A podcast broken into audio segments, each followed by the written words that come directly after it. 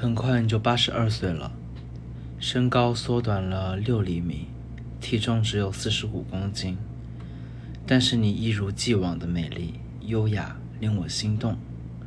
我们已经在一起度过了五十八个年头，而我对你的爱愈发浓烈。我的胸口又有了这恼人的空茫，只有你灼热的身体依偎在我怀里时，它才能被填满。此刻。我只需要告诉你这些简单的东西，已是足够。接下来，我们在谈论不久以前开始折磨我的问题：为什么一直以来你很少出现在我的笔端，而我们的结合却是我一生中最重要的事情？为什么叛徒中的你会是一个不真实的走了形的你？现在这本书应该清楚的说明。我和你相约终身是决定性的转折点，它让我有了继续活下去的愿望。那么，我为什么不在这本书里讲述一个美妙的爱情故事呢？一个我们在叛徒写完的七年前开始共同拥有的爱情故事？为什么我不谈谈你身上那些令我着迷的地方？为什么以前我要把你描绘成一个可怜的小家伙，谁也不认识？不会讲一个法文单词，如果没有我，你就完了。而事实上，你有你的朋友圈子，你是洛桑一个戏剧小组的成员，甚至在英国，有个男人还眼巴巴的等你回去，想和你结婚。在写《叛徒》的时候，我并没有能够实现原先所期待的深层次的自我探索，还有很多问题需要我理解和澄清。我需要重建我们的爱情故事，这样才能够抓住真正的意义。正是我们的爱情故事，让我们成为今天的这个模样，经彼此而生，为彼此而生。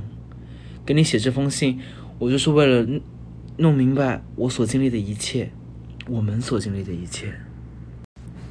我们的故事有一个很美妙的开始，几乎称得上一见钟情。相遇的那天，你被三个男人包围着。借口说是要和你玩牌。你有一头浓密的棕发，珍珠色的肌肤，英国女人那种高而尖的声音。你刚从英国来到这里，三个男人都试图引起你的注意，操着生硬的英语向你献殷勤。你是那么高贵、俏皮、witty，几乎无法翻译成法文，美的如同一个梦。就在我们的目光彼此交错的时候，我在想。我不会有机会的。后来我知道，那天的主人早已和你打过预防针了，说我是一个犹太澳洲的小子，毫无依据。一个月后，我在街头又遇见了你，看着你舞蹈般的步态，很是着迷。接着有一晚，偶然间，我远远的看见你离开办公室，来到大街上。我跑着想要赶上你，你走得很快。那是一个雪天，大雪后的毛毛雨让你的头发愈发显得卷曲，我自己都不敢相信。我说：“我们去跳舞吧。”你说：“行，Why not？”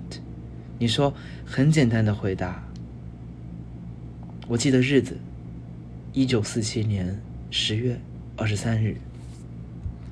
我的英文不太流利，但勉强还行。这多亏我为马格拉特出版社译的两本美国小说。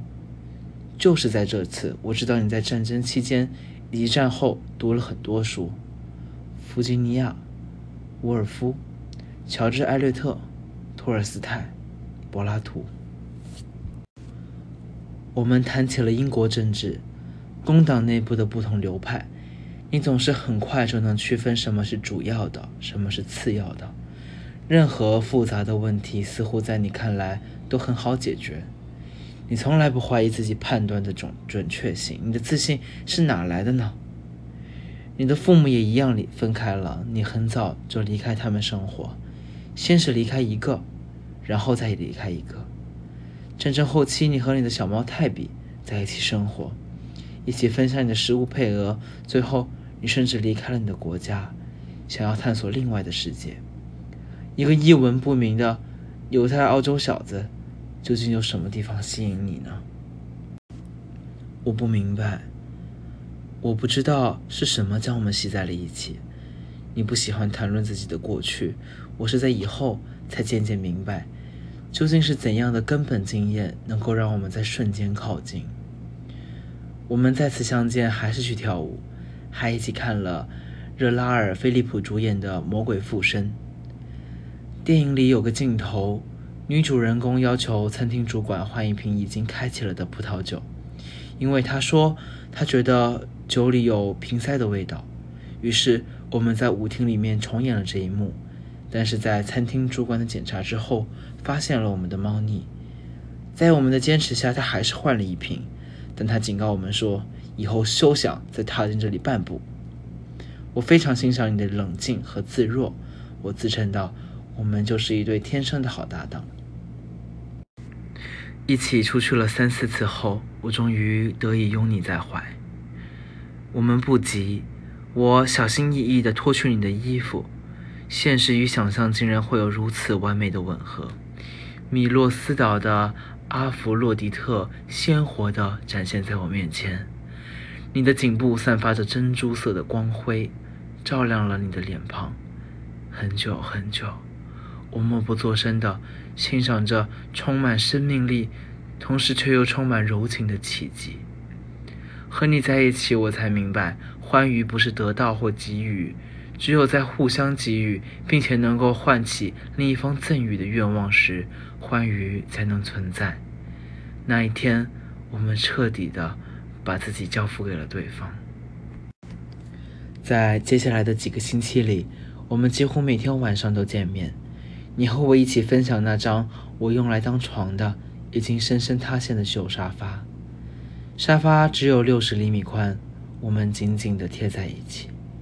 除了沙发，我的房间里只有一个用木板和砖头搭起来的书架，一张堆满指头的桌子，一把椅子和一个电电取暖器。对于我苦行僧式的生活，你没有表现出一丁点的惊异之情，我也一样。我似乎很自然地认为你会接受。在认识你之前，和其他女孩子待两个小时以上，我就会厌烦，而且我也会让他们感觉到我的厌烦。但和你在一起，你却带我进入了另外一个世界，这一点让我着迷。我自童年时代所树立的价值观，在这个世界里不再发生作用。这个世界令我心醉神迷，进入它，我就能够逃离。没有所谓的义务，没有所谓的归属。和你在一起，我就到了别处，来到一个陌生的地方，甚至是一个与自己完全不相干的地方。你带我进了一个完全异质的空间。我是一个摒弃所有固定身份的人，将一个又一个的身份叠加起来，其中却没有一个是我的。在和你说英语的时候，我把我的语言变成了你的语言。直到有一天，我用英语和你说话，而你用法语回应我。我主要是通过你和通过书来了解英语的。对于我来说，它就是一种私人的语言，让我们之间的私密得以保留，抵抗住周遭社会规范的腐蚀。我觉得我仿佛是在和你一起搭建一个完整的、得到很好保护的世界。如果你是那种有着强烈民族归属感的人，根植于英伦文化的土壤中，事情一定不可能是这样的。但不，你不是。对于所有属于英伦文化的东西，你总是保持一定的距离，带着批评的目光退后一步。但这并不排除你对自己熟熟悉的一切还是有一种默契。我一直说你仅供出口，也就是说是专门用来出口的产品，在英伦本土找寻不到。我们俩对英国大选的事情都很起劲，原因在于它事关社会主义的未来，但并不完全是英国的社会主义。对你最糟糕的攻击就是认为你的观点是出于爱国主义。后来，阿根廷武装力量入侵马洛于内群岛时，我再次证明了这一点。有一个大人物来到我们家，说。你的观点是出于爱国主义，而你断然的回答说：“只有傻瓜看不出来。阿根廷之所以发动这场战争，无非是为了重整旗鼓，再次建立法西斯军事独裁政府，英国的胜利最终加速了独裁政府的崩溃。但是我对此已经有所预见，在我们最初交往的几个星期里，令我极端感到兴奋的，一方面是你面对你母语文化时所表现出的这份自由态度，另一方面却恰恰是你从小时候就开始加注在你身上的英英伦文化的内容。某种能够对最严峻的考验报之一笑的方式，能够转化为幽默的羞怯。最特别的是，你那些一点也不朗朗上口却节奏分明的儿歌，比如说这一首：三只瞎眼的小老鼠，看看他们如何奔跑。他们都跟在农夫妻子的身后。是谁用雕刻刀切断了他们的尾巴？在你的一生中，你还有没有看到过比这？三只瞎眼小老鼠，更好玩的事情呢。我希望你能够以最平淡的方式将你的童年讲述给我听。我知道你是在教父的家中长大的，他家在海边，是栋带花园的房子。你有一只小狗叫乔克，它总喜欢把骨头埋进花圃里，之后就怎么也找不到了。我还知道你的教父有一台收音机，每个星期都要换电池。我知道你总是骑着你的小三轮车冲下台阶，就这样经常弄坏小三轮车的车轴。在学校，你用左手握笔，因此你把两只手垫在屁股底下，就是为了抵抗试图强迫你用右手的老师。你的教父很有威信，他说老师是个笨蛋，并且去到学校粗暴地把他打发了。